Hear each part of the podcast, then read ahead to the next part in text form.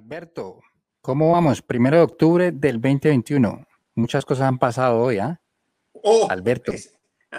esta, esta semana está más caliente que fiesta de morenos. Muere, para empezar, muere este señor.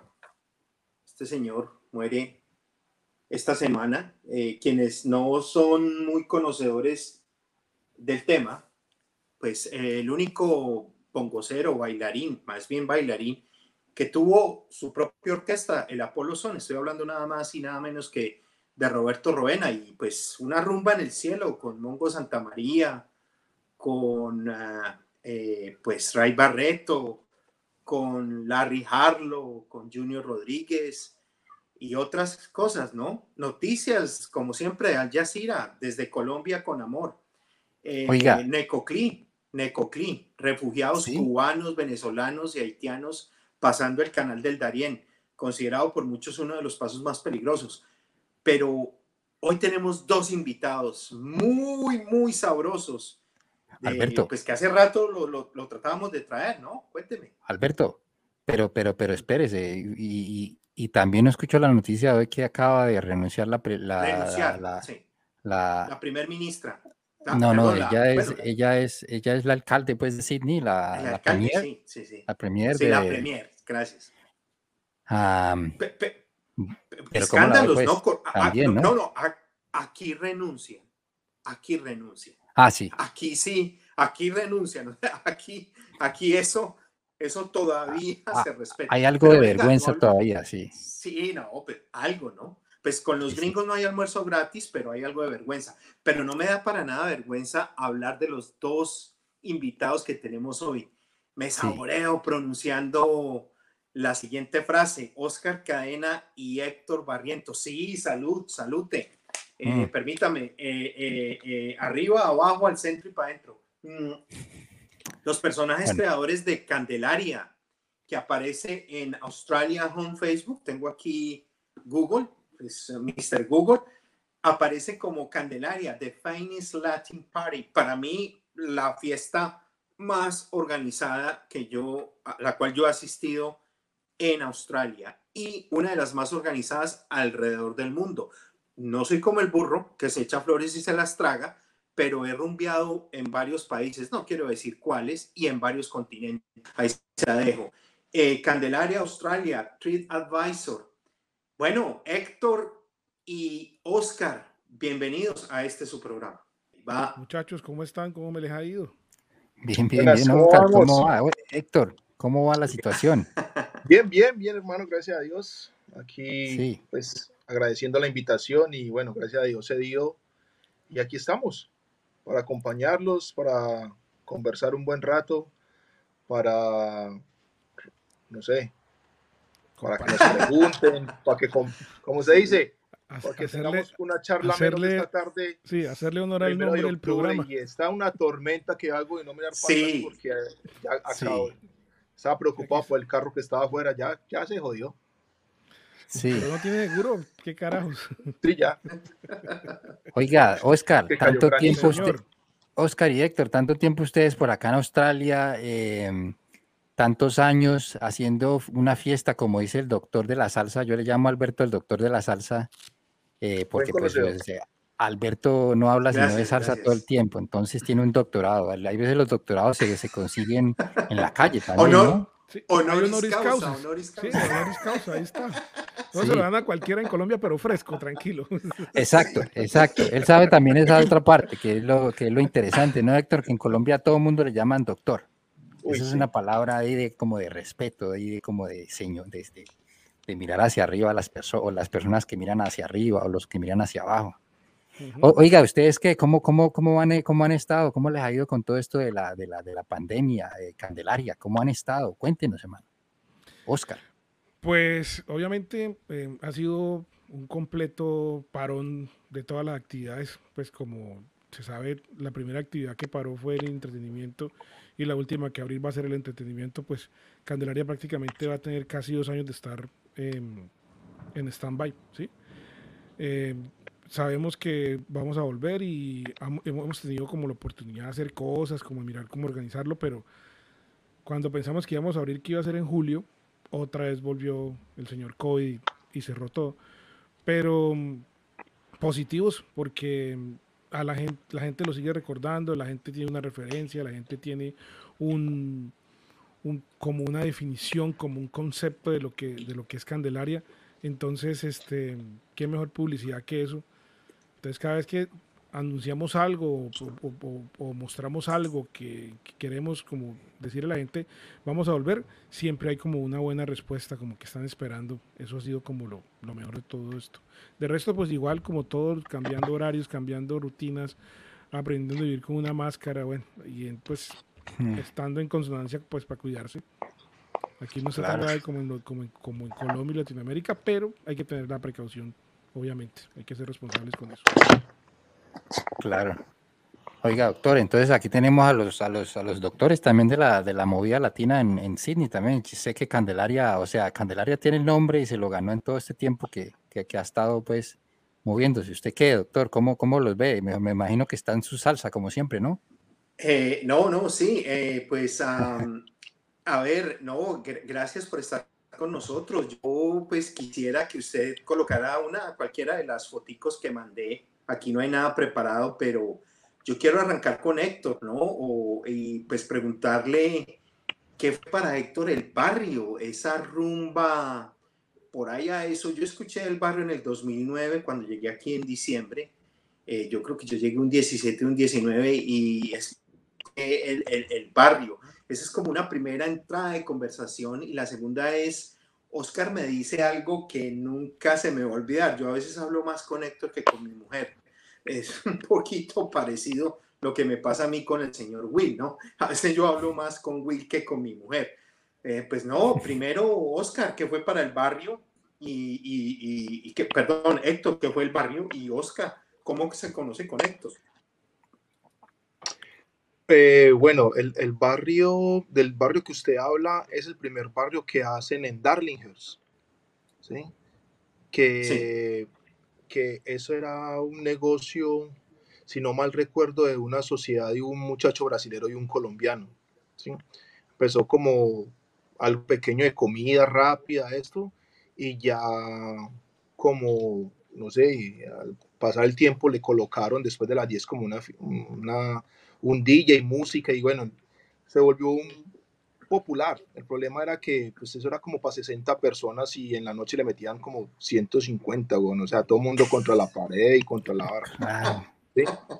El concepto y aparte de que era un chorizo, o sea, era un así como decimos en Colombia, era un zaguán. ¿sí? Mm. Bueno, no sé, eh, para ser honesto, eh, no sé en qué momento eh, esa parte termina, y ya el otro barrio que conocemos en el cual trabajé, en el cual Oscar también fue parte, ese ya es una, una, una asociación que se hace entre varios DJs también que estaban, entre esos pues estaba Oscar, ¿sí? Y al pasar del tiempo empiezo a trabajar yo con ellos, pero como en la puerta, de ayudarle a las personas que llegaban, ¿sí? Y ahí ya se da, digamos, como como la amistad con Oscar, se empieza la, amistad con Oscar, ¿sí? Desafortunadamente, como pasan muchas cosas, el barrio termina, eh, empieza en Central, luego se traslada a, The Rocks. Vivas. Vivas, el antiguo Vivas de Rocks. Y bueno, mm. ahí termina. Eh, donde eso termina como en enero, un diciembre, no me recuerdo. Es que, es que ah, Héctor, eh, yo quiero como confirmar algo antes de darle la palabra a Oscar. Había un barrio que funcionaba por allá por King's Cross, ¿no? Sí, ese que le digo, era muy pequeño. Ese fue el primero. Sí, ese era el pequeño. ahí viene el nombre. Sí. Incluso, incluso ese lugar se llamaba el barrio barrio porque era restaurante y se convertía en donde después te quedas tomando, bailando, pero como te digo, era muy pequeño. ¿sí? Pero se llenaba eso siempre. Yo sí recuerdo ese lugar ahora que usted lo menciona. eso mantenía. ¿Vos estabas también allí en ese tiempo, Héctor? ¿O, eso era manejado? Sí. No, no, yo, o sea, yo no tenía nada que ver con eso, sino que iba. Iba a mirar qué es lo que sucedía, como, sí, veía y disfrutaba de eso. Pues ya cuando no había ni por dónde moverse, ya era como decía uno, ya listo, hasta aquí llegué. Pero igual eso mantenía lleno. ¿Qué hacía ese lugar para, pues, por lo pequeño sería o qué? Eso era 2000. Eso fue 2008, 2009. 2008, 2009. No había tanta restricción, 2008, 2009. no había nada. O sea, ya claro, no, pasaban absolutamente nada. ¿sí? Nada y como te digo, cuando eso termina, eso termina es porque ya los dos muchachos que habían iniciado, no sé qué es lo que pasa, y ya, y se da ya el otro, que sí se llamó, el evento en otro lugar se llamaba el barrio. Hmm. ¿Sí entienden la diferencia? La diferencia del lugar que se llamaba el barrio, que era bar, restaurante, pero se, se, traslada el evento con nombre, o sea, un evento latino con nombre El Barrio, que ahí es donde Oscar hace parte de él. Y por ende, ya con el tiempo hago parte yo, pero de trabajo, o sea, trabajaba para ellos. Mm. ¿En qué forma? En la forma de la, en la puerta, organizando, poniendo las personas que llegaban, sus reservas y esto. Mm. Ese, ese es como la definición del barrio que existió. Vamos con Oscar, hombre, eh, eh, santanderiano, un tipo que, que, tuvo mucha experiencia en Bavilla. Yo recuerdo cuando la última vez que yo fui por los Santanderes, eh, yo, a mí me invitaron a una rumba a Bavilla eh, por allá para la salida para Florida Blanca. Oscar, eh, su experiencia como DJ, usted presentó muchos artistas en Colombia y pues ese concepto que usted tiene acá de, de, la rumba organizada, cuéntenos algo de eso, porfa. yo, yo hice toda mi vida de DJ en, en Bucaramanga. ¿sí? Em, empecé en el 93 y me tocó, eh, gracias al trabajo, gracias a la suerte, a la vida, a Dios, a todo, muy buenos sitios. Siempre estuve en los mejores sitios que tenía la ciudad. Y llegué a Mr. Bavilla, que es el que usted habla. Mr. Bavilla llegó a Bucaramanga y prácticamente barrió con todas las discotecas. Yo no entré en el año que inauguró, yo entré el segundo año. Y era un sitio muy grande, era un sitio para 1500 personas sentadas. Imagínense qué tan grande puede ser eso, ¿sí? ¿Y cómo lo llenamos? Pues con eventos, con conciertos, con presentaciones, con no sé qué. Y a mí me tocó, me tocaron dos años con ellos que cada semana había un evento, había, había algo. Entonces, a mí me tocó ver, por ejemplo, al binomio de oro cuatro veces, yo de rollo cuatro veces, Fruco y sus tesos dos veces, em, vallenatos todos los que usted quiera, pues hablo de, de, lo, de lo viejo, de los Zuleta, los Betos, Em, eh, el, el, finadito que se murió este año, Jorge, em, ¿cómo se llama? Se, me olvidó el nombre. No, se le dio no, no, Jorge Oñate. Jorge Oñate. Diomedes no, porque Diomedes estaba volado. Diomedes estaba cuando eso estaba volado por allá. Entonces me tocaron muchas experiencias con, con, muchos artistas, interactuar con ellos, ser como el telonero, tocar entre los sets de ellos, ¿sí? Y me tocó de todo. A mí me tocó rock, me tocó pop, me tocó hasta champeta, raga, todo eso. O sea, hablo de que a mí me tocó un evento con los Reyes de la Champeta que estaban viendo la champeta hasta ahora, o sea, el afinadito, el, el Saiyajin, toda esa gente, y, el, y lo mismo con, con, los de, con los de la raga, que eran el Chombo, eh, todos los cantantes de ellos, Aldo, toda esa gente. entonces a mí me tocó de muchos, de todos esos géneros. a mí me tocó, tuve la suerte de tocar con Juanes, con los Aterciopelados, con Basilos. Le contaba yo a Alberto que Polo Montañés fue a la discoteca cuando Polo Montañés estaba en su furor de, de, un montón de estrellas. La cantó cuatro veces porque obviamente ese era lo que tenía el hombre. Mm. ¿sí? y me tocaron cosas maravillosas como por ejemplo la Villos Caracas Boys, que eran 26 músicos en tarima. ¿sí? Ah. Una línea de vientos espectacular y eso es una cosa espectacular. Y bueno, eso me dio, me dio mucha me dio mucha cancha, mucha experiencia porque yo era el DJ y estaba encargado como obviamente del sonido y esas cosas, pero yo no tenía experiencia ni en luces, ni en conectar un sonido profesional, ni nada. Entonces yo llegaba y decía, aquí conecten, aquí tal cosa, y ya quedaba ocupado a las 8 de la mañana y el evento a las 9 de la noche. Y mi cerveza quedaba por fuera de la ciudad. Aquí es, estaríamos hablando de media hora manejando, que estamos en Sydney todavía, pero en Bucaramanga era fuera de la ciudad, entonces yo decía, no, yo me quedo. Entonces yo, yo empecé a ver cómo trabajaba el tipo que organizaba el evento, cómo organizaban la puerta, cómo organizaban sonido, luces, todo eso. Y eso fue, me fue como dando la experiencia para hacer esto, para no ser aquello, para, para, pues para, para no improvisar, porque al fin y al cabo la noche o los eventos, a pesar de que usted lo organice, siempre tiene algo, un factor que no, usted no puede controlar, ¿sí? Entonces, entre, menos, entre menos, entre más cierre ese, ese espacio ahí, menos problemas va a tener. Y eso pues me dio, la- me dio esa experiencia para, para poder pensar en hacer eventos y hacer cosas. Obviamente yo me demoré, yo llegué en el 2007 en diciembre y Candelaria arrancó en el 2014. ¿sí? O sea, siete años para poder dar como ese paso, ese paso. Obviamente en esos siete años hice más cosas, pero ya una idea, un concepto, una cosa, pues ya, ya se trabajó. Candelaria es una idea de Héctor y mía y de Juan José, que también empezó con nosotros en ese entonces. Juan se fue para, para Brisbane y nosotros seguimos trabajando. Y aquí vamos. Mm. Oscar, y, y- y- y todo entonces fue casi, que- casi que empírico, que, que aprendes todas estas cosas de, de- de los, de los- del sonido y todo, que No, ¿Se cortó? Sí, eh, eh, eh, prácticamente al, Mm. al- no la prueba, a la prueba de error, sino como a, mm, como a ver quién, cómo están haciendo esto, como la lógica de los, del, del positivo y el negativo, la polaridad de los cables, eh, el orden para hacer las cosas, cómo entra aquí, cómo sale por allá, como esas cosas como lógicas y fui aprendiendo poco a poco y ya después la parte técnica de saber para qué son los botones de un compresor o de un gate o, o no sé, cómo trabajar un ecualizador profesional, todo el cuento ya fue sobre la marcha. Porque como, le- como les digo, el- esa gente llegaba a las 8 de la mañana a setear el sonido de la banda, ¿sí? Donde hacían un front house con monitoreo, speakers, todo lo que usted use para, para una orquesta. Y yo estaba afuera.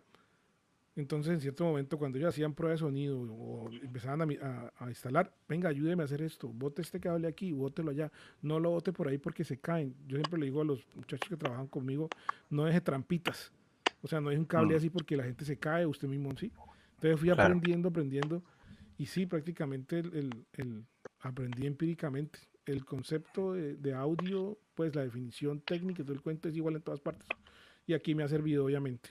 Em, doctor, eh, ah, ahí está. eh, ¿qué, qué- qué tiene para, para decir con estas, con estas figuras de- del espectáculo en, en- en cine, doctor? Ah, ya, Candelaria. No, eh, mire, si, si es posible eh, colocar una de las, de las imágenes que Así, yo le mandé al móvil. una de estas. Sí, pues, tiene que ver este, este, este, este. Perfecto.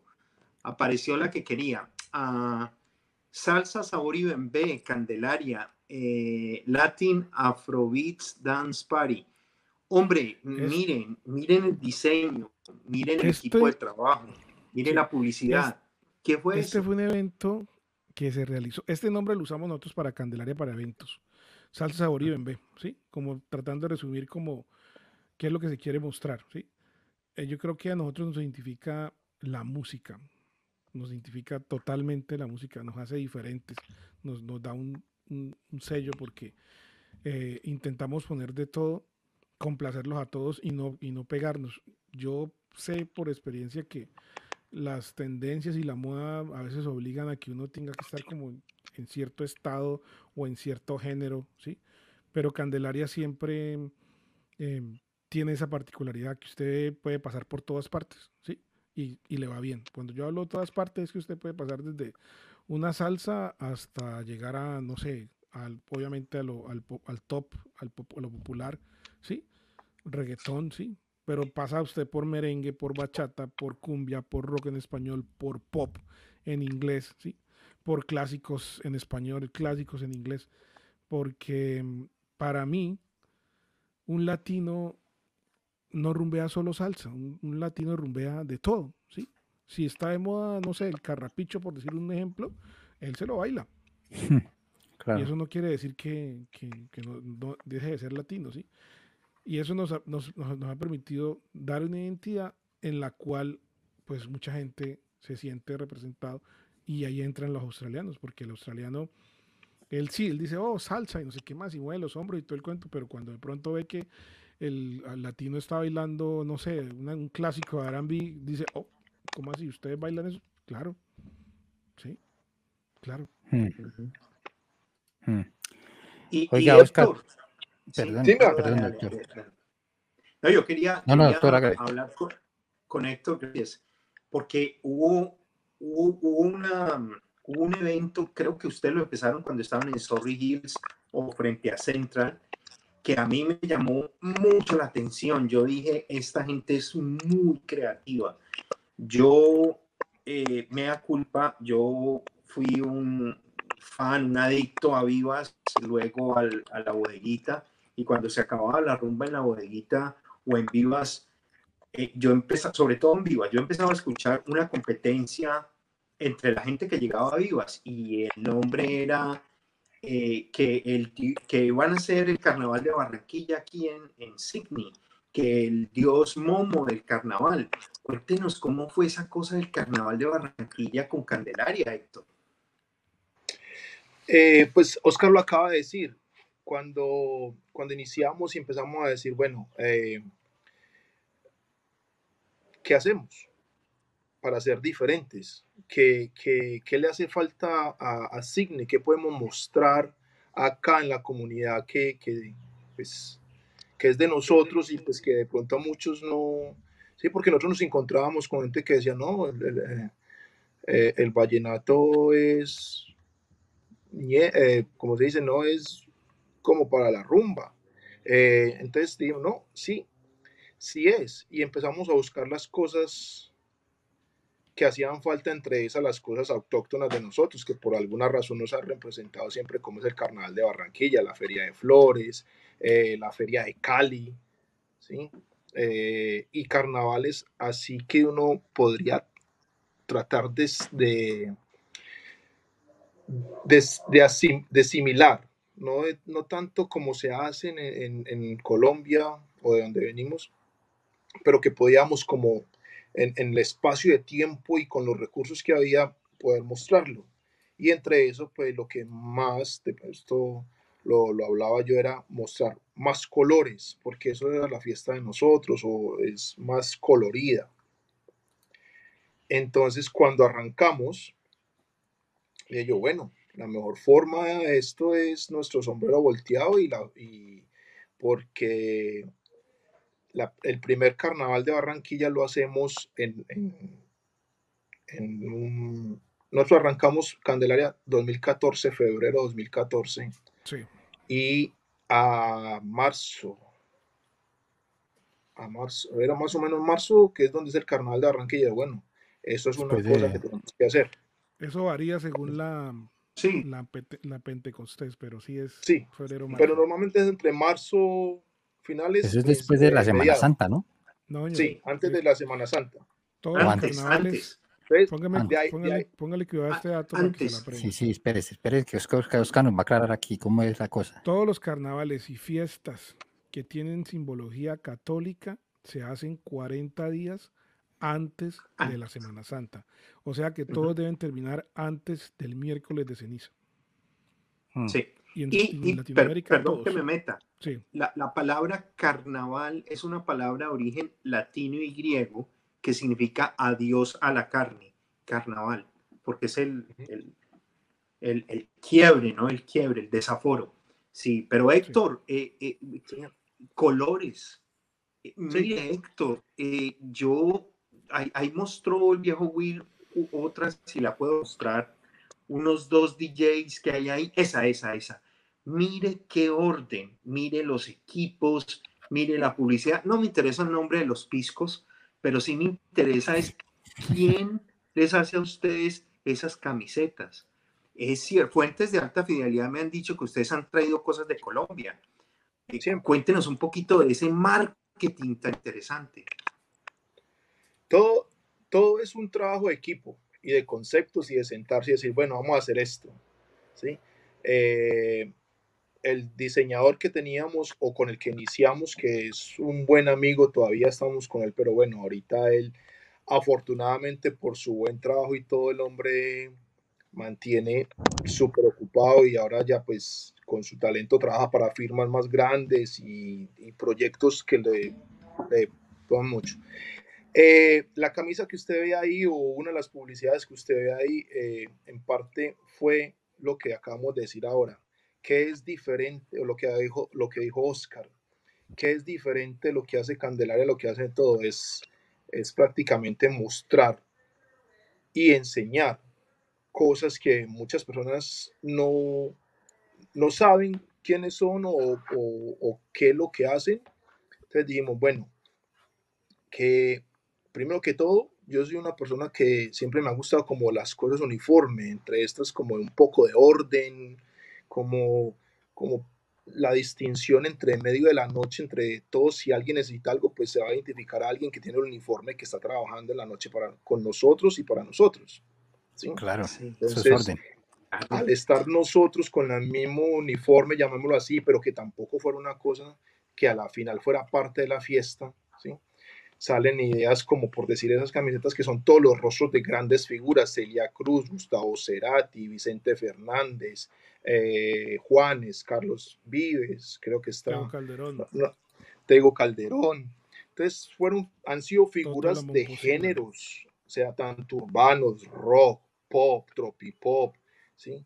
que muchos incluso nos dejaban eh, sorprendidos personas de habla inglesa, que por ejemplo uno crea son gringos, pero son gente que, que viajan y, se quedan en ciertos países, como por decir en Argentina o en Chile, y dice, ah, eso es fulano de tal, eso, ah, me gusta, ¿sí? Siempre nos pasara que, ¿dónde las compramos? ¿Dónde las, dónde las venden? Y pues como le digo, eso era un trabajo que se hacía y normalmente las traíamos, eran las tallas para el, para el staff y, y eso era, era el uniforme, porque si se lo dejábamos a alguien, se lo dábamos a alguien, pasaba algo en algún otro lado y siempre iban a identificar esa persona con esa camiseta de parte de nosotros y de pronto no éramos ni nosotros ni nadie los nosotros, sino un... Entonces decíamos, por eso no lo hacíamos. Era una identidad para nosotros. sí. Yo creo que esas camisetas habrán por fuera, por ahí unas cuatro o cinco con clientes, de resto solamente la tienen los, la gente que ha trabajado. O que han trabajado con nosotros. Sí. No, no, yo, mm. yo, yo fui uno que le pregunté a Héctor, ¿cuánto vale? ¿cuánto vale? ¿Cuánto vale? Porque pues eh, esa camiseta, no, man, esa camiseta a mí... No, no, a mí también me pasó ahora que, tengo memoria, doctor. Claro, a mí me pasó también porque, entonces, eh, ¿quién era el diseñador de ustedes en ese tiempo, eh, Héctor? Porque, claro, había, había un buen manejo de diseño en ese tiempo, porque tal vez a ustedes les pasó que mucha gente les preguntara por eso, ¿no? Sí, sí, o sea, todo era como le, como le, le, estaba diciendo Alberto, y pues respondiendo a la pregunta, era, era un trabajo de equipo. Oscar y como dice Alberto, Oscar y yo hablamos más juntos que con las señoras, porque mm. llega el lunes y o antes de que terminando la fiesta el sábado, ya estábamos domingo, bueno, esta semana nos toca esto, esto, esto, esto.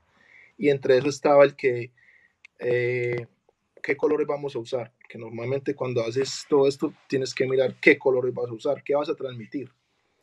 Y bueno, responde la pregunta del diseñador, eh, Jonathan, muchacho colombiano, muy, muy, muy profesional el hombre, dedicado y apasionado al diseño, ¿sí?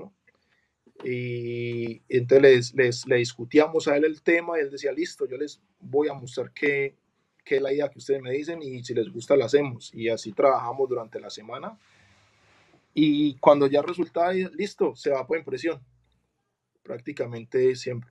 Eh, cuando pregunta Alberto de que si era verdad que traíamos las cosas, sí, nos, nos costaba, nos demoraba, pero normalmente todas estas cosas, muchas de ellas se hacían, se hacían y bueno, en un futuro se seguirán haciendo en Colombia, por la razón de que pues puedes como conversar más y allá hay como más, como hay una, un, hay bastante talento también en Colombia, o sea, por... Es demasiado, pero también mm. tienes como que no hay, dice uno, como que no hay herramienta, pero a la vez sí hay, y hacen cosas de una forma que uno dice, uff, esto. Mm.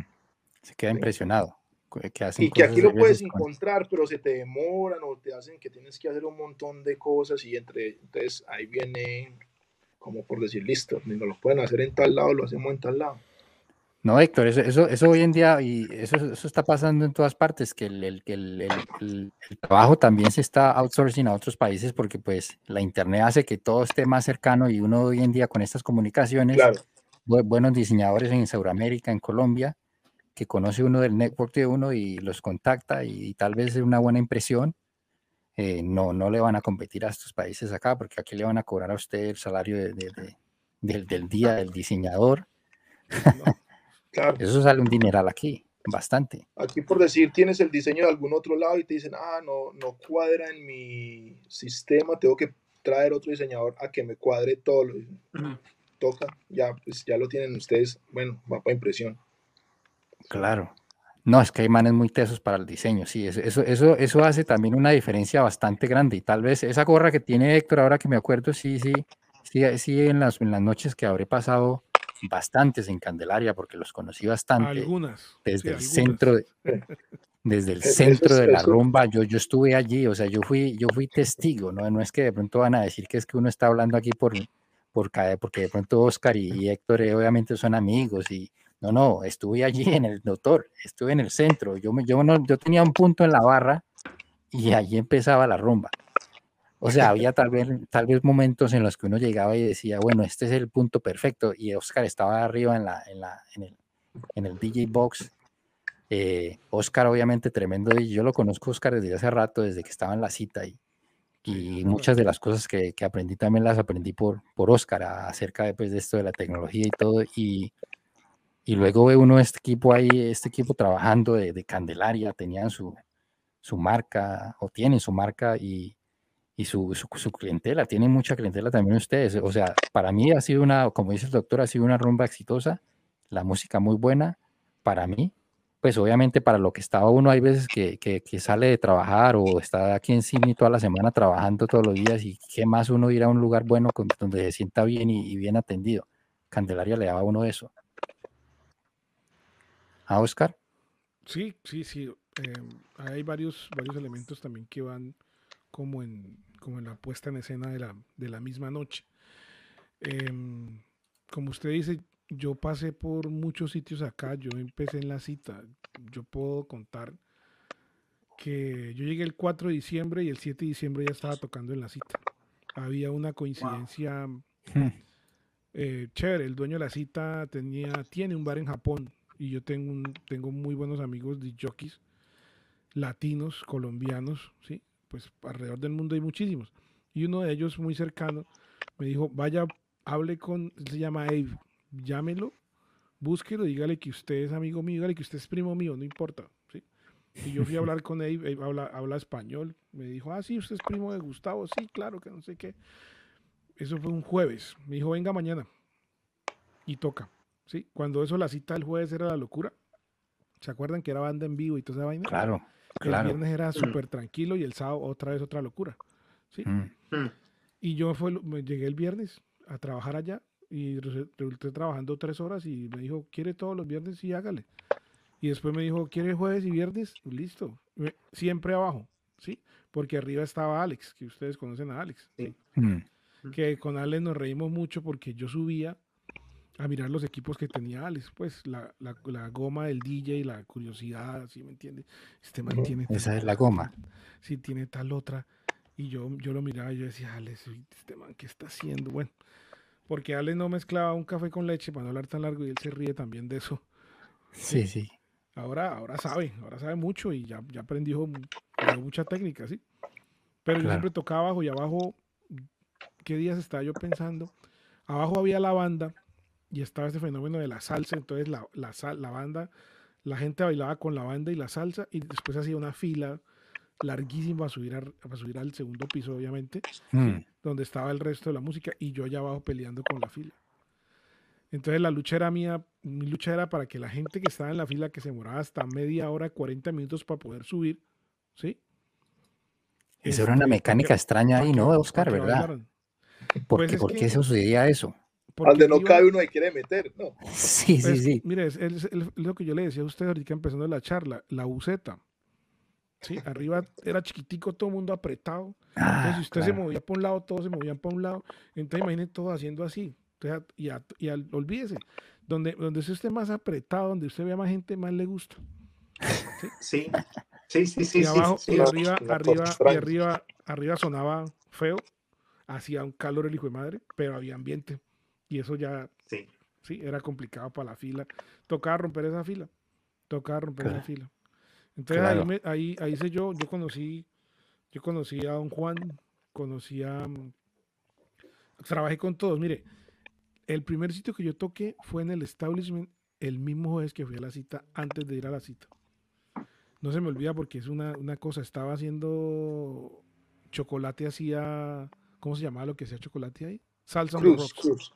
Cruz Bar. Ah, en Cruz, Sí. en Cruz Bar. Sí. Pero era Cruz Bar. Pero era Era Cruz, Cruz Bar. Bar. Sí, sí, sí. sí, 2000, El jueves. 2000, Mm. 2007, ¿sí?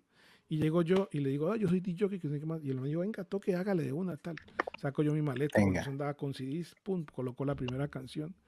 Y coloco un clásico de clásico, una canción que, mejor dicho, salsero que respete. Yo decía, no, noche de salsa, tienen que saber de esto. Imposible que no. Arranquemos con algo que pff, sea, que sea, pues, que sea melodía y que, que rompa. Coloco las tumbas. ¿Sí? De las tumbas quiero ir. Tararararán, y Ah. ¡pum! Se vació la no, pista. no, no, no, claro. Sí, Y yo, ¿qué pasó?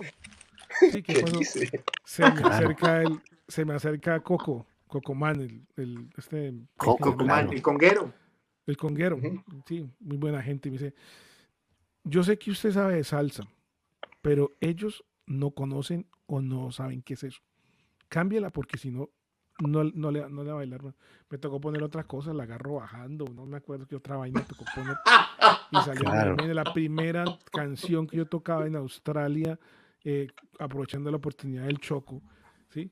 Y más, ¿no? Pues yo dije, no, como, ahí me, bueno, fue un proceso para entender toda esa escena de la salsa y los grupos que bailaban y los que no bailaban y los que daban vueltas y los que no daban vueltas y, una lucha, ¿sí? Y una lucha porque, digamos, la forma como yo toco, como yo coloco la música, yo no la he cambiado en 25 años, creo yo. ¿Sí? Yo no la he cambiado. Varían los temas, varían los éxitos o lo que sea, pero la fórmula es la misma, ¿sí? Y esa fórmula, Héctor, Héctor me puede decir, Héctor me dice a mí el profe, porque yo soy carático ahí, hay que hacer esto, hay que hacer esto, hay que hacer esto, salte, sálgase de ahí, porque está tan pegado acá, que no sé qué más, es como intentándole enseñar como esa fórmula que, que funciona, ¿sí? Entonces, podemos hacer un crossover, un paso por todos los muchos géneros, ¿sí? Y hacer una fiesta, una fiesta buena, ¿sí?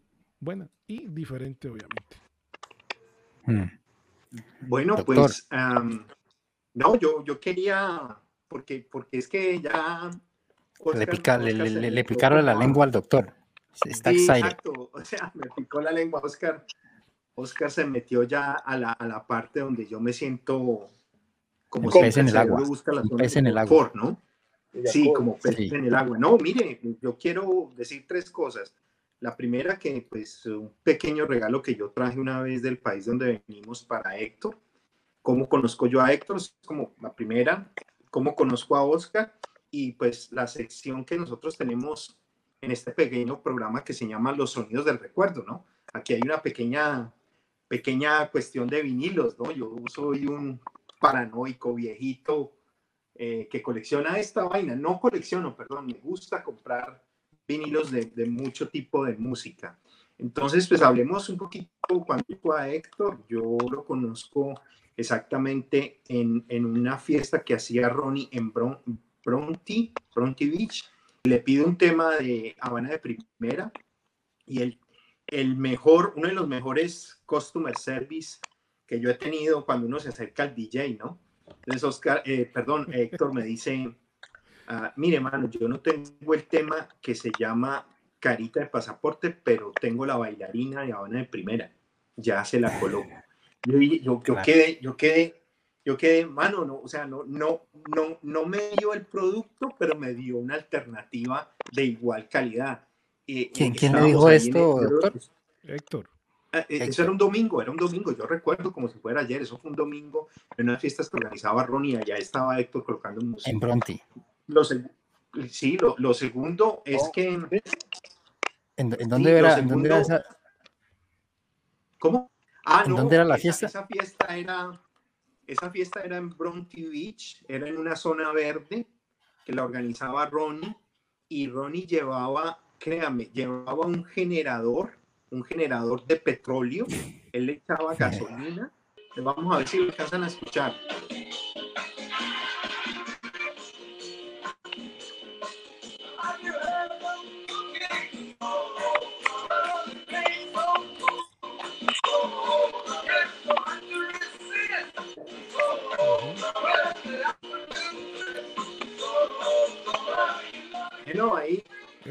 Ahí escuchamos, pues no soy DJ, pero les coloqué al, ritmo de Bugalú, ¿no?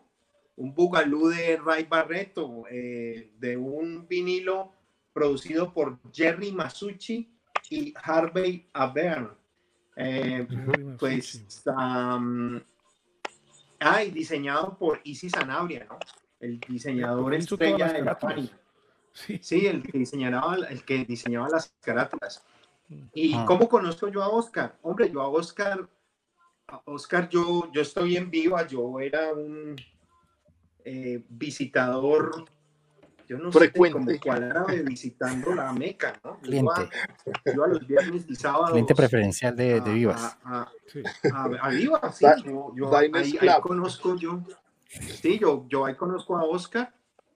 Y Oscar pues yo siempre llevaba mis instrumentos, mi maraca, mi campana, y de pronto Oscar me llama y me dice, ¿usted de dónde es? Y le digo, no, mano, yo soy de Cali. Ah, espere, espere, era que yo aquí le tengo una sorpresita.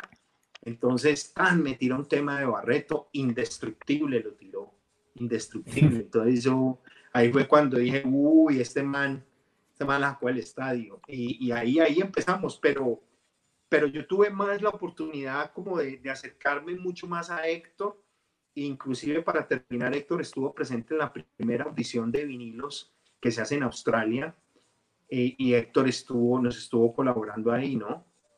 Entonces, Diego y Emma. Mm. Sí. Oiga, ¿qué año fue?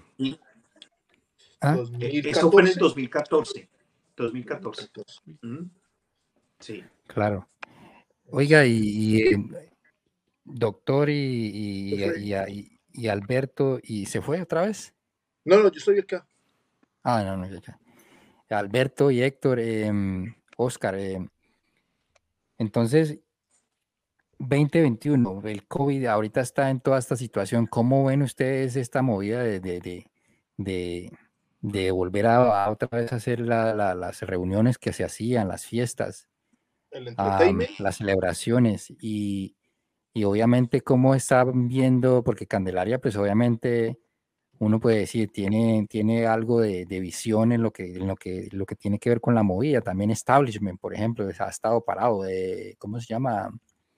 Eh, martes, ¿no? Todo, esto, todo, todo el mundo está parado y, Candelaria también hace parte de eso y, y, hay, y algunas de las cosas que suceden también, pues se sabe también que Candelaria también es uno de los que, de los que hace la movida. ¿Cómo ven ustedes la situación? ¿Está, está complicado? ¿Qué? ¿Cómo, ¿Cómo la ven, pues?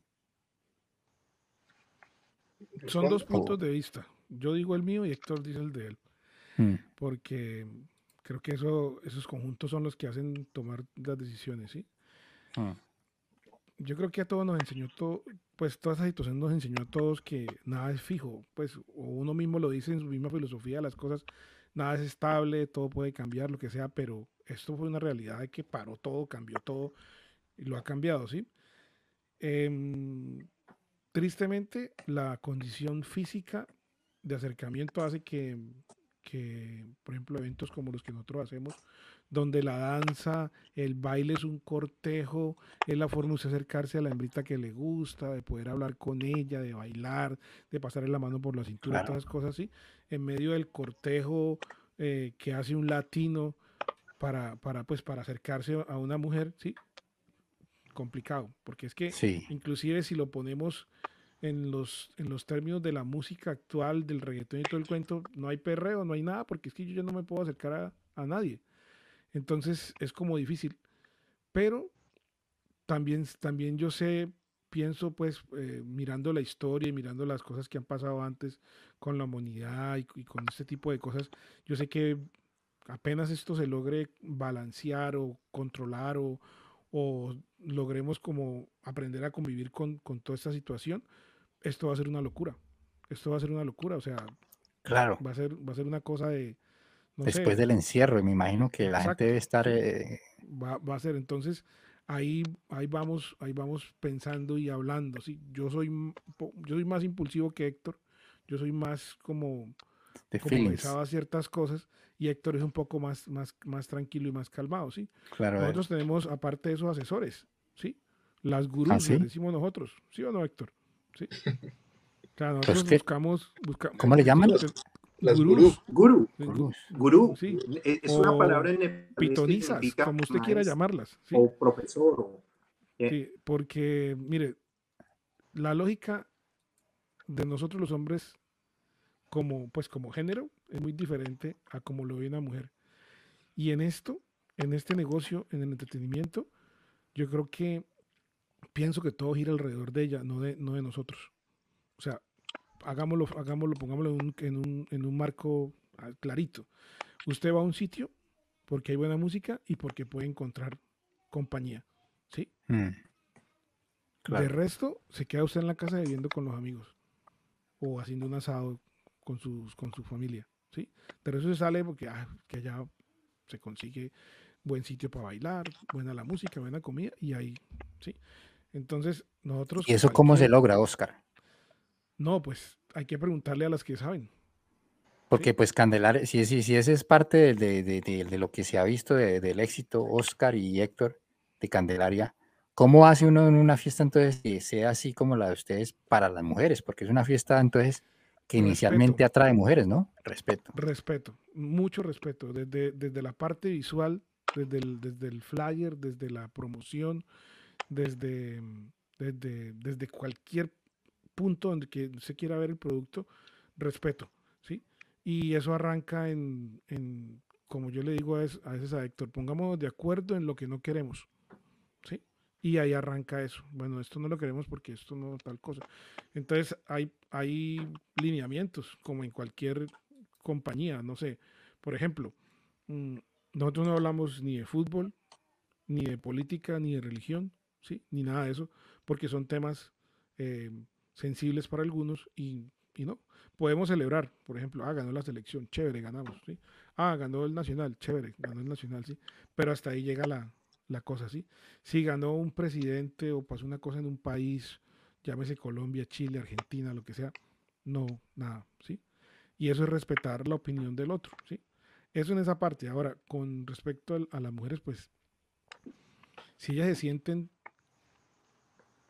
eh, aceptadas, cuidadas, ¿sí? Eh, consentidas, digámoslo así, van a venir, van a venir, ¿sí? Y Mm. es más, más sencillo, mire, piénselo de esta manera. Usted le dice a su señora, salgamos, ¿sí? Y usted le dice, vayamos a vayamos al bar de, de Will, ¿sí? Y ella dice, no, al bar de Will no, vamos a Candelaria. Usted no, va a No, decir, "Ah, claro. no, es que tal, vamos para Candelaria. Se acabó, ¿sí? Entonces eso, eso, eso ha sido como respeto, ¿sí? Obviamente, pues, eso crea una recordación y la gente lo, lo interpreta y lo, y lo guarda para ellos, ¿sí? Y a veces yo digo, nosotros hacemos estadísticas también, pues, para mirar qué gente hay, qué gente cuento, miramos Sí, redes, todo lo que se mueve, ¿sí? Y sabemos cuánto, cuántas mujeres hay, de qué edad, todo ese cuento, y eso para nosotros es bien importante, bien importante. Claro. Em, pues, doctor, em, tuvimos. Uy, el doctor sí, sí está parado, ¿o ¿qué? ¿Sí nos No, no, no, no, no, no. Doctor, tenemos aquí eh, a, los, los promotores de, de una de las fiestas más eh, disfrutadas en Sydney, Candelaria. Pero ustedes también tienen otros, otros, otros, otros emprendimientos, ¿no? Otras, otras, otras Otros celebraciones. Otros Sí, sí, noso- ¿cuál- ¿cuáles son? nosotros hicimos una, una compañía que es como, como, digamos, como el dueño de la sombrilla, que es Big Day Entertainment. Esa compañía tiene un producto que se llama Candelaria. Tiene otro producto que se llama Melao. ¿sí? Melao. Tiene otro, Ujú. sí, Melao. Melao, Melao, es, Melao es urbano, Melao es completamente diferente de Candelaria. Melao es reggaetón, dancehall, eh, R&B, reggae, house, ¿sí? Y salsa brava, ¿sí? Mm, O sea, cuando yo digo salsa brava es, pues, De la que es, de- pues de la de nosotros, no para los australianos, sino para nosotros, ¿ok? sí, o sea, Sí, o sea, es más descarga. Descarga, ¿sí? Pues hay gente que dice, Mm. ay, colóqueme una salsita, colóqueme Mar Anthony en melao. Y nosotros le decimos, "Mm, mm". ¿por qué? Porque es que esa salsa no es para este, para estos sitios. Colocamos una cosa que usted se vuelva, no sé, que usted diga, wow, me paré, ¿sí? Y la gente la grita y la celebra y la, y la disfruta. Y son una, dos y chao.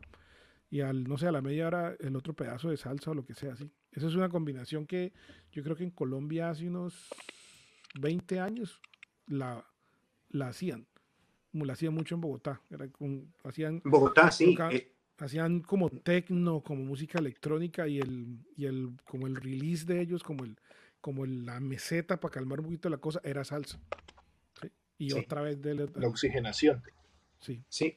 Mm, Eso, eso, pues, per- perdón que, que me meta ahí, hay, hay varias cosas eh, que comentar cuando, cuando Oscar dice que eso empieza en Bogotá. Eso empieza más o menos hace como unos 20 años y eso empieza eh, sobre todo en unos bares cerca de la Universidad Nacional a- a- eh, con, y en la, en la séptima por Bogotá, por allá por la Javeriana, había un bar gay donde ellos, 50. se me escapa el nombre, pero, pero ¿sabe quién habla de eso? José Arteaga.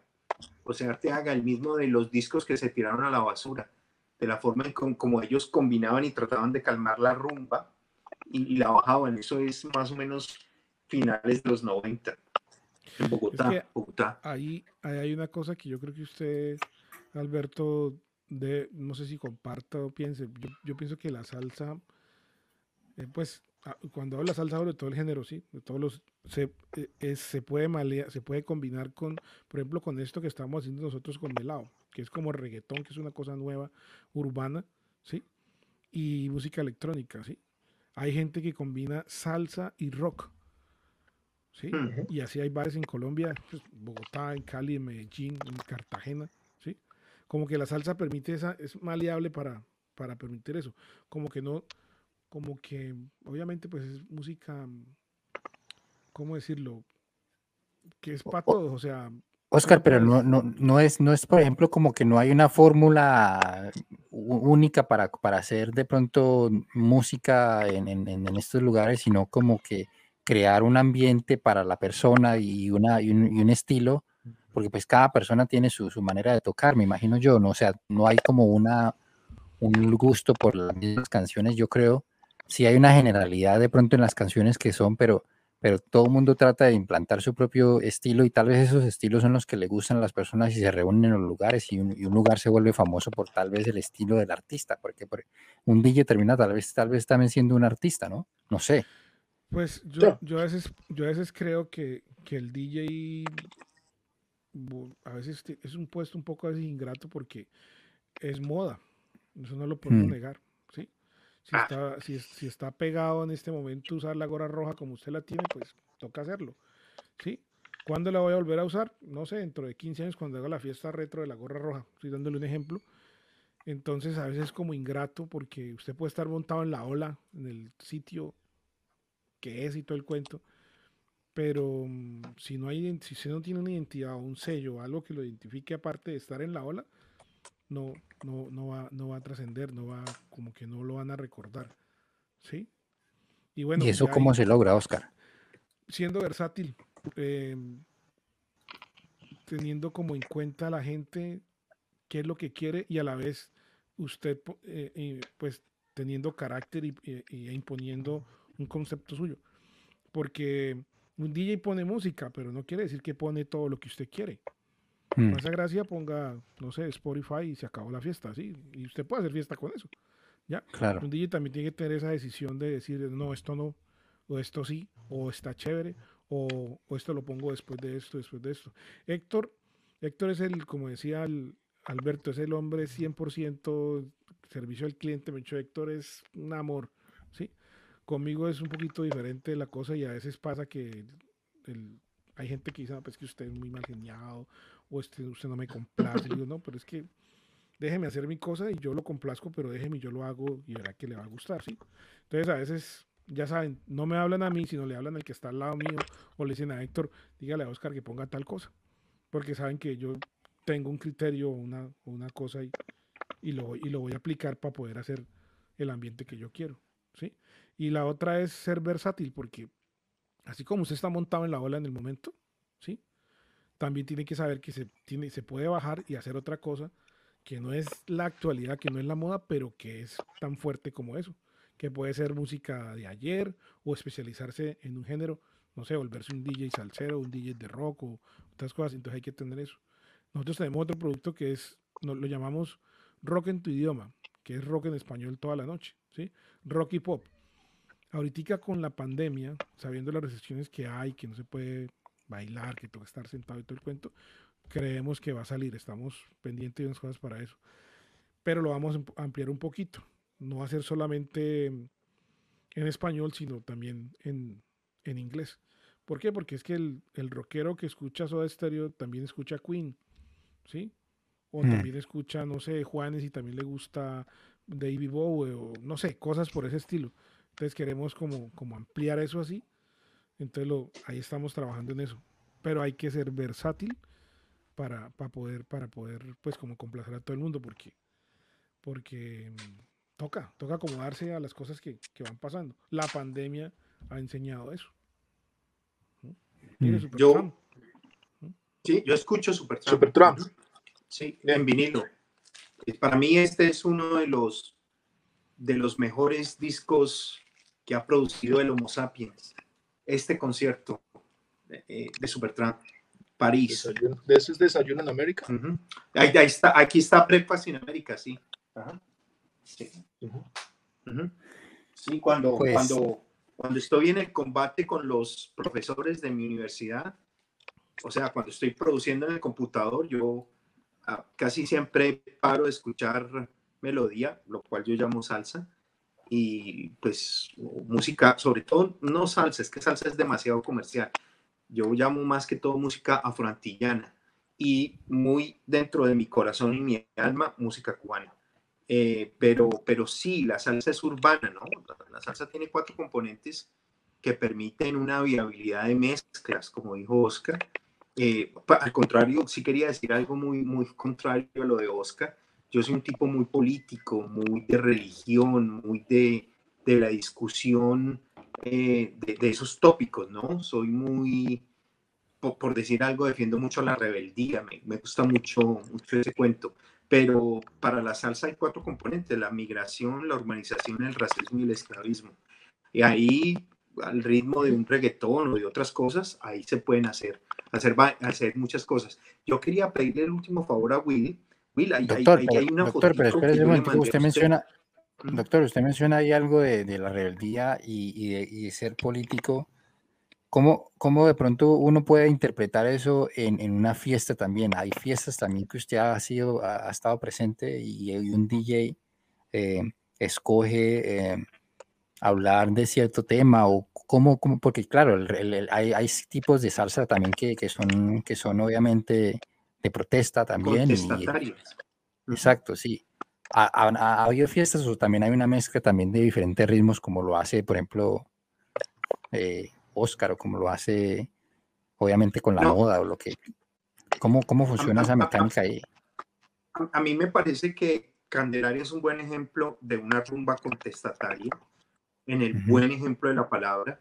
Candelaria le robó un segmento, bueno, le robó, le supo robar, supo construir un escenario hacia una migración, sobre todo colombiana, muy fuerte, de, pues, de un país de una clase media y alta que, pues, que no quiere que sus hijos crezcan en Colombia y salen al exterior. Y Colombia, eh, pues Colombia está llena de conflictos para mí, pero Colombia también tiene un espíritu, un alma que lo captó Candelaria. Para mí, eh, eh, de nuevo, no quiero lidiar con un conflicto, pero yo quedé demasiado sorprendido. eh, eh, pues si me quieren crucificar, lo voy a decir antes de que me pongan en INRI.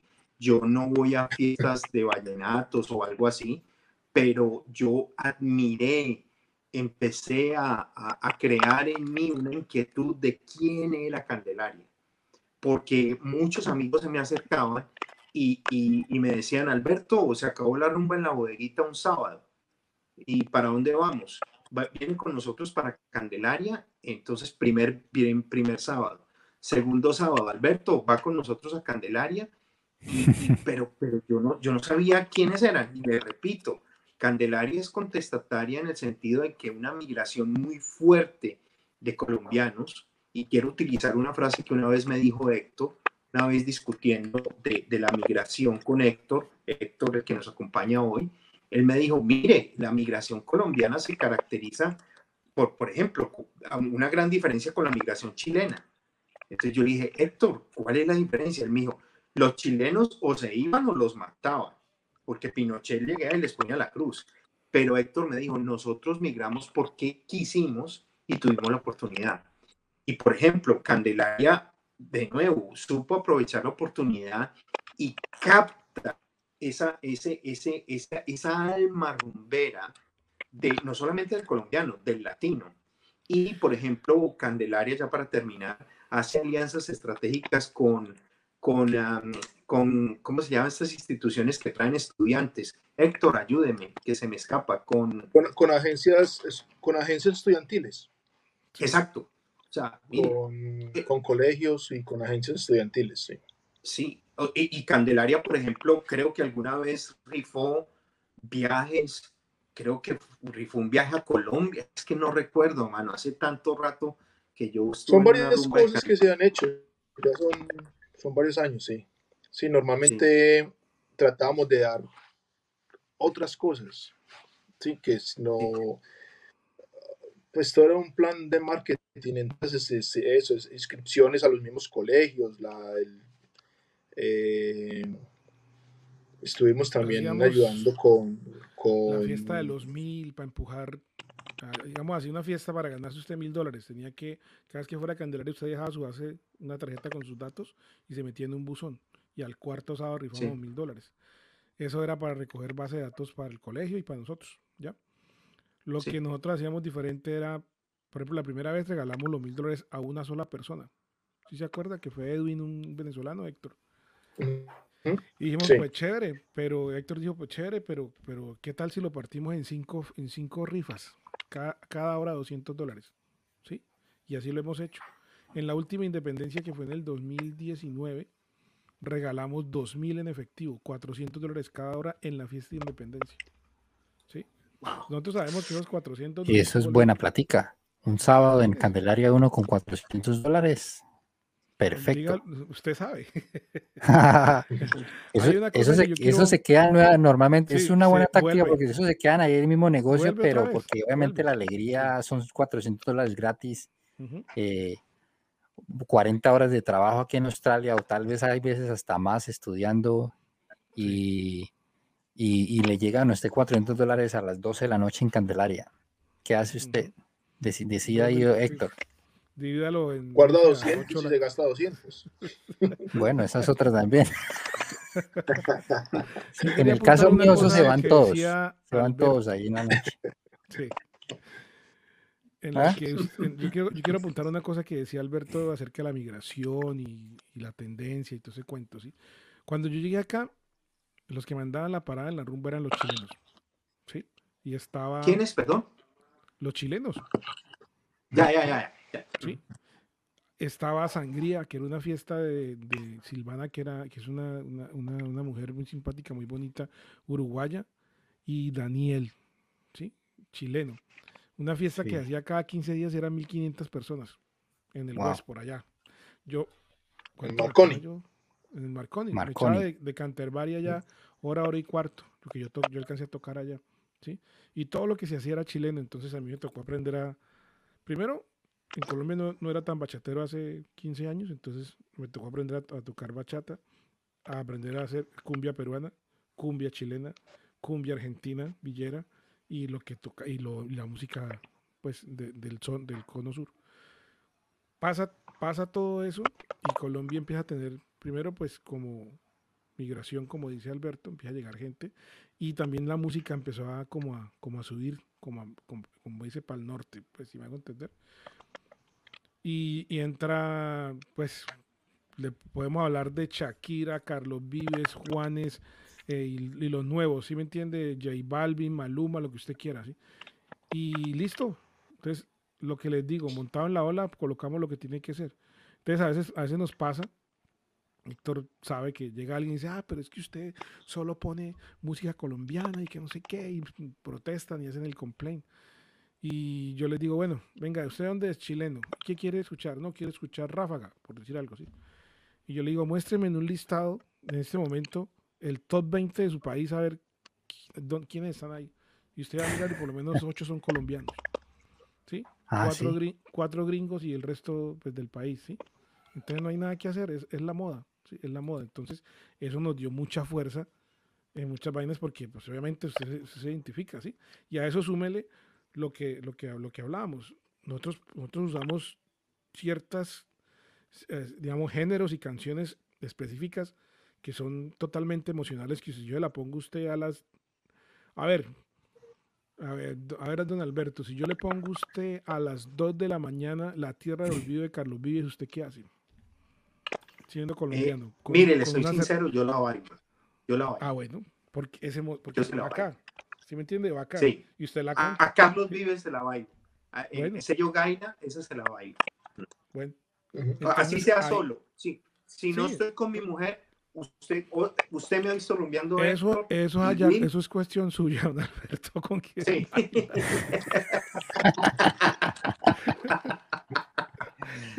En Candelaria eso- "Es Pero lo- cuestión suya", Pero lo que yo quiero decir, lo que yo quiero decir es, es Mm. que es, es que creando esas, esas emociones, esas sensaciones, ¿sí? y usando las herramientas y obviamente la experiencia y, y- y- siguiendo lineamientos que tenemos nosotros, se logran todas esas cosas, ¿sí? ¿Sí? Con Héctor tenemos eso súper claro. Con Héctor al principio me pasaba una cosa que yo creo que Héctor se acuerda. Héctor empezaba a tocar, cuando empezamos nosotros, yo tocaba a las seis horas, porque no me sentía confidente con Héctor, porque no lo, no lo veía como suelto, porque ¿qué? Héctor era salsero. Héctor, bueno, Héctor es salsero, ¿sí? Pero él tocaba salsa, él tocaba salsa en el establishment, iba a eventos donde tocaba salsa, ¿sí? Entonces decirle a Héctor, hey, volteela un poquito, colóquese un merengue, ¿sí? Como que lo pensaba, como que le, como que se demoraba tres salsas para llegar al merengue, ¿sí? Y en, y en, y en- y un DJ, y la noche, la fiesta, a veces se exige que usted sea rápido, que sea arriesgado en ciertos cambios, ¿sí? Él ahorita ya es capaz de hacer, yo ya, Héctor tiene un bagaje de cosas que yo digo, uff, hace falta. ¿A qué hora empieza Héctor? Porque le da un refresco de otra cosa, ¿sí? Claro. Y, y eso, pues ya, eso es muy bueno para todos. Es que era, eh, agregándole a ese tema, era, esa fue la combinación, como se dice, de lo que, la experiencia que tenía Oscar, ¿sí? Al, al background que yo venía, porque la salsa, la salsa nunca la, la puedes mezclar, ¿sí? Ah, no, no, no, sí, exacto. porque, eh, o sea, en, en la salsa no, o sea, hoy en día hay mucha pista y te dan un- eh, ciertos remixes que lo puedes hacer, sí se puede hacer, pero el que le gusta estar la salsa no la, no la va a mezclar. Entonces, una de las partes que, por la que conozco a Oscar es por eso, porque aquí nadie, o sea, para poder mezclar de esa forma con los tiempos y las cosas, no se hacía. Yo sabía que, es, o sea, se lo veía decía, pero de donde venimos o de donde vengo yo era, era lo que llamamos programador, ¿sí? Se hacía la fiesta, se hacía el bingo, se hacía la cosa, esto, pero no, no le, no le, mezclabas, a, no le mezclabas a nadie. Simplemente hacías un- una, una buena, como una buena frecuencia, de cumbia, salsa, porro, eh, pronto un paseíto, después de eso, así, volví a bajar merengue y otra vez, eso no existía, bueno, en la época mía no existía bachata o esas cosas.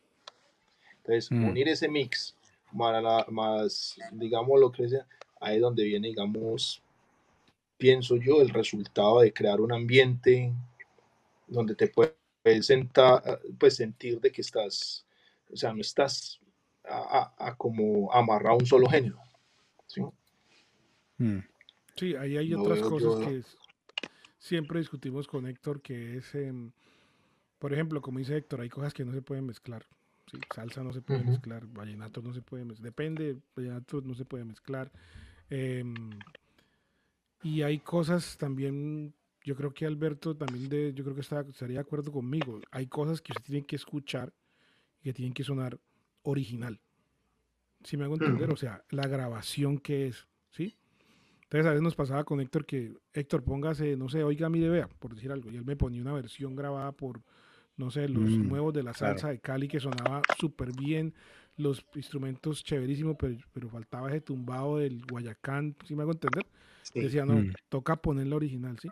Y eso, y eso, y eso nos, nos también nos ha dado como, como cierta identidad, porque es muy diferente, no sé, hablemos de una canción de Héctor Lavoe, por decir algo, no sé, Escarcha, ¿sí? Que es Ujú. una canción popular, una canción comercial, digámoslo así. ¿Usted quiere escuchar escarcha original desde el principio? ¿Sí? Así sea la mm. canción más triste del mundo, lo que sea. Si usted pone una versión así como rara, la gente va a decir, ay, sí, está chévere, pero, pero como que no. ¿Sí? eso, lo hemos logrado, sí, eso lo hemos logrado con, con, pues con Héctor, lo hemos logrado como hacer. Porque a veces falta, falta eso, ¿sí?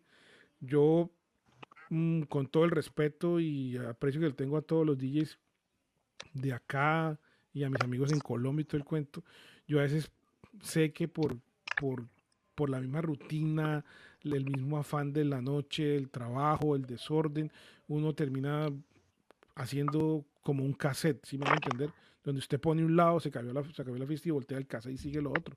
Sí, como que no, como que no hay nada, no hay, no hay orden, no hay, no hay un, no hay un caos que usted le permita como variar con todo eso, ¿sí?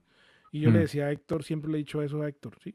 Por ejemplo, hace unos años usted tenía la Biblia de CDs, 200, yo tengo maletas con mil CDs ahí guardadas. Yo cada cierto tiempo sacaba los CDs y los cambiaba de puesto. ¿Para qué? Para que cuando me tocara buscar algo, me hubiera obligado a buscar con todos y eso me habría, ay, esto no lo pongo a Encontrar algo más. ¿sí? Y ahora con mm. los software, el software le marca a usted con otro color eh, que ya puso el tema. ¿Sí? Mm. Y yo cada cierto tiempo le borro ese color. Uno lo puede resetear. ¡Pum! Entonces ya usted dice, ah, mira. Y, y, bueno, las historias, uno puede guiarse también por porque él le dice a usted el récord de cómo, que ha puesto, cuántas veces lo ha puesto. Usted también puede mirar, ah, esto lo he puesto tantas veces, esto siempre lo pongo, no sé qué más. Hay canciones que usted no se puede quitar de encima. ¿Sí? O, o, artistas que usted no se puede quitar porque le gustan. Por ejemplo, a mí me gusta mucho el merengue y para mí merengue es Juan Luis Guerra. Entonces yo siempre voy a poner algo de Juan Luis Guerra. ¿sí? La cosa es que usted no puede poner siempre las mismas en el mismo orden. Porque si usted tiene un cliente que va todas las semanas, a la tercera semana le está diciendo, ah, está mal lo que pones, hay una cosa que es lo mismo. y, pierde todo. Claro. Esas son las, las gajas de los, los, los, aprendizajes en el, en el, oficio después de hacerlo por años también. Eso también todo no se aprende de la noche a la mañana, ¿sí o no, doctor? y la experiencia, sí. Y Candelaria la tenía, Candelaria la tenía y, muchos vimos el éxito, o no, perdón, muchos vimos eh, eh, ese, eso que dice el doctor, en un lugar en el que estábamos como, como bien acogidos y nos sentíamos como en Colombia. Y yo, obviamente, hoy les digo gracias por, por, esa, por esas noches que, que, tal vez nos, nos hicieron vivir porque eso son vivencias también, o ustedes están vendiendo también eh, momentos en la vida de las personas, ¿no? Sí, claro, cuántos matrimonios cuadramos, cuántas separaciones también hicimos, ¿sí? Claro. ¿Cuántas, veces hicimos cambiar de novia? Todas sí. cosas son, de ahí, ¿sí? En una, en una noche suceden muchas cosas. ¿Sí? Y, y hay música y, y, hay, y hay aliciente para uno, para, para uno pasarla bien. Y, y, después de que los vi, como dice el doctor, yo dije, voy a, voy a invertirle plata a este negocio porque yo quiero que le vaya bien. Sí, sí, usted, ha sido parte fundamental. Un inversionista ahí.